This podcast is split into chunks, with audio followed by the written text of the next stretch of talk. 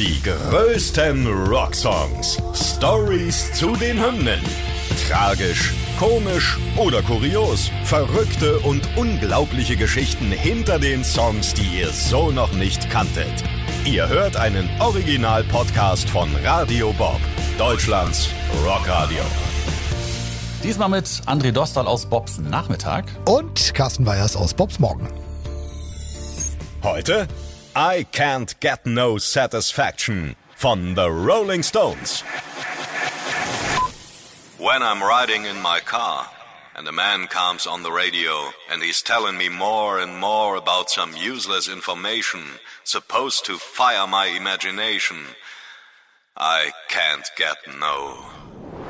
Ja, das ist ein Stück Rock'n'Roll-Geschichte, das ist ein Stück Rockgeschichte, das ist ein Stück Musikgeschichte. Ja, ein Wendepunkt in der Rockmusik. Und pass auf, ich zeig dir mal was ganz kurz. Na. Und zwar, das ist das gute Stück. Ja. Die Vinyl-Single von Satisfaction aus dem Jahr 1965 habe ich meinem Vater mal abgeschnackt. Cool. Und die ist noch richtig gut erhalten. Ähm, Satisfaction auf der A-Seite, auf der B-Seite The Under Assistant West Coast Promotion Man.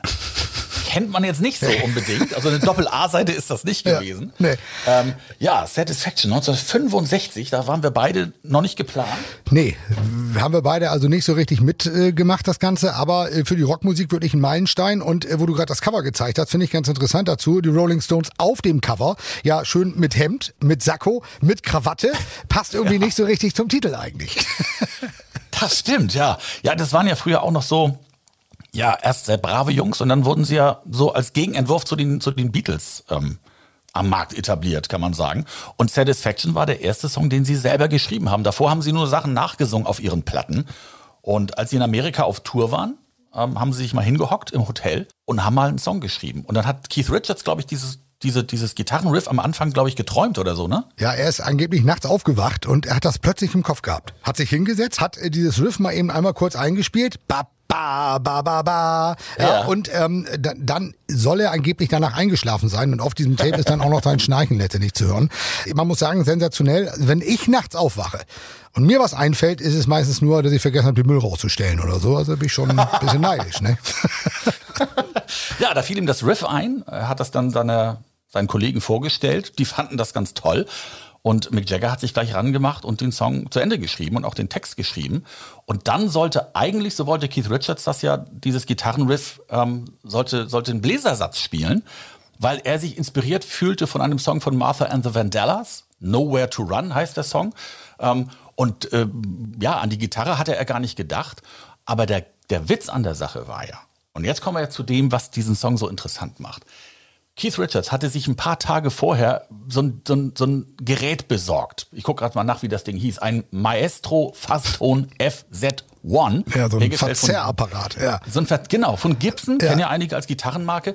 Und das gab es damals noch nicht. Es war halt bis zu dem Zeitpunkt von Satisfaction so, dass man Gitarren zwar verstärken konnte, elektrisch, aber nicht verzerren. So, was wir halt ganz normal finden heute, dass Gitarren verzerrt sind im Rock. Das kannte man nicht. Und ich habe mal eine Doku gesehen, irgendwo über die Rolling Stones in Deutschland und wie die Fans das damals aufgenommen haben. Und da hat ein Mann was ganz Interessantes gesagt. Er hat gesagt, als er Satisfaction zum ersten Mal hörte, dieser Sound, diese Gitarre am Anfang, das konnte er gedanklich wahrscheinlich gar nicht sortieren. Das hatte er noch nie gehört und er konnte damit nichts anfangen. Und das hat ihn vollkommen umgehauen, weil es das vorher so noch nicht gab. Ja, auch äh, textmäßig. Die Stones waren in Amerika auf Tour, als ihnen das eingefallen ist, hast du schon gesagt. Und äh, sie waren da von diesem Konsumwahn, ja, wie soll man sagen, genervt. Und das greift Mick Jagger dann ja auch auf. Ja, genau. Er, er sagt ja in dem Text halt, dass, dass, dass ständig jemand kommt und ihm sagt, was er kaufen soll oder, oder dass seine Hemden weißer sein könnten. Darum geht's erstmal in dem Song. Grundsätzlich ist das Wort Satisfaction aber auch damals schon ja fast ein Skandal gewesen. ne? Ich meine, Befriedigung. das ja. ist ja heute schon, wenn das einem Zehnjährigen sagt, hihihihi, so. Und da muss man sich mal vorstellen, heute kennt man das ja alles und heute ist das alles irgendwie viel, viel normaler.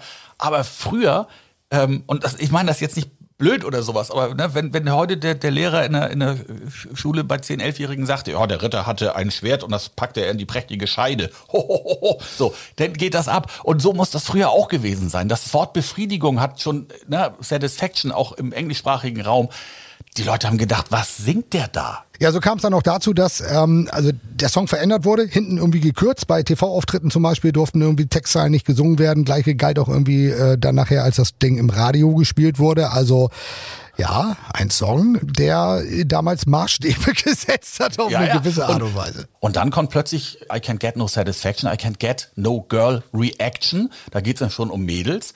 Ne? Und dann zieht er durch die Welt und sagt, äh, dass er ein Mädel klar machen will. Und die sagt zu ihm halt, komm mal später wieder, ich habe gerade eine Pechsträhne. Und da haben die Leute gedacht, das soll die Menstruation sein. Denn die Frau hat ihre Tage. Und dazu, darüber zu singen, das war damals un- unverschämt, unerhört, das hat's nicht gegeben. Und dann mit diesem Sound zusammen, den Keith Richards ja gar nicht haben wollte, ne, habe ich glaube ich gar nicht gesagt vorhin. Bläsersätze wollte er haben, er wollte wirklich auch diese Gitarre nicht haben, weil er dachte, die klingt ja so scheiße. Ja.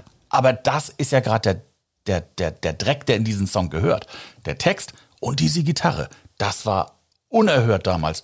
Und deswegen lieben ihn so viele Leute, weil er damals so viel bewegt und verändert hat. Ja, eine explosive Mischung, muss man insgesamt sagen. Ich meine, der Erfolg gibt dem Song dann aber alleine schon mal recht. Also in zehn Ländern war das Ding äh, Nummer eins, in den USA, in England, auch bei uns in Deutschland übrigens. Ähm, als Single, ja, wie du sie da in der Hand hast, sind äh, zwei Millionen entsprechend äh, verkauft worden. Das Ding hat Goldstatus äh, in verschiedenen Ländern gehabt.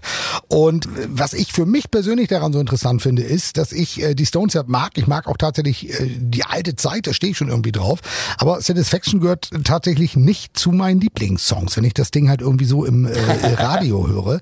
Ähm, was aber auffällt, und das ist das Besondere an diesem Riff, finde ich, wenn du dieses Teil live hörst, das ist der absolute Wahnsinn. Ich habe mir jetzt noch mal ein, zwei Auftritte angeguckt, ähm, habe unter anderem den Auftritt in Glastonbury 2013 noch mal gefunden, wo die Stones Satisfaction als Abschluss ja spielen Immer, immer, glaube ich, ja. zehn Minuten und äh, das ist das ist das irre. Das ist geil. Also einfach nur, wie gesagt, dieses äh, Riff, wenn Keith sich dann auf der Gitarre letztendlich auslässt, äh, da merkt man dann letztendlich doch wieder diese Power, dieses äh, unwahrscheinlich geniale an diesem äh, Titel. Also von daher ist äh, zeitloses Ja. Stück Musikgeschichte. Und, und, und was ich halt interessant finde, ist, dass Keith Richards bis heute dieses Ding nie sauber anfängt. Also die spielen das ja nicht sauber und glatt, sondern es ist eigentlich immer schräg. Also wenn er anfängt mit dem Song, liegt er meistens mit irgendeinem Ton daneben, aber das muss so sein, weil das Ding halt so dreckig ist. Und ich finde auch witzig, dass Mick Jagger irgendwann mal gesagt hat, naja, mit 45 würde ich Satisfaction jetzt auf der Bühne nicht mehr singen wollen. Da Yep. war er noch jung, da wusste er noch nicht, was kommt. Ja, und ja, Richards hat doch gesagt, eigentlich jede Live-Performance immer anders. Ein bisschen wird dieser Song immer variiert. Ja, ich hatte das Pech, dass ich das äh, mal gesehen habe. Da haben sie ihn am Ende in, weiß ich nicht, dreifacher Geschwindigkeit wirklich runtergerotzt. Und da hat man irgendwie gedacht, so, da haben sie keinen Bock mehr drauf. Ähm, immer zum Schluss Satisfaction, manchmal wirklich so fast schon wie ein Rausschmeißer. Finde ich ein bisschen schade. Die größten Rocksongs. Stories zu den Hymnen. Ihr wollt mehr davon? Bekommt ihr jederzeit in der MyBob-App und überall, wo es Podcasts gibt. Und die geballte Ladung an Rocksongs gibt's nonstop in den über 40 Rockstreams, in der App und auf radiobob.de. Radio Bob. Deutschlands Rockradio.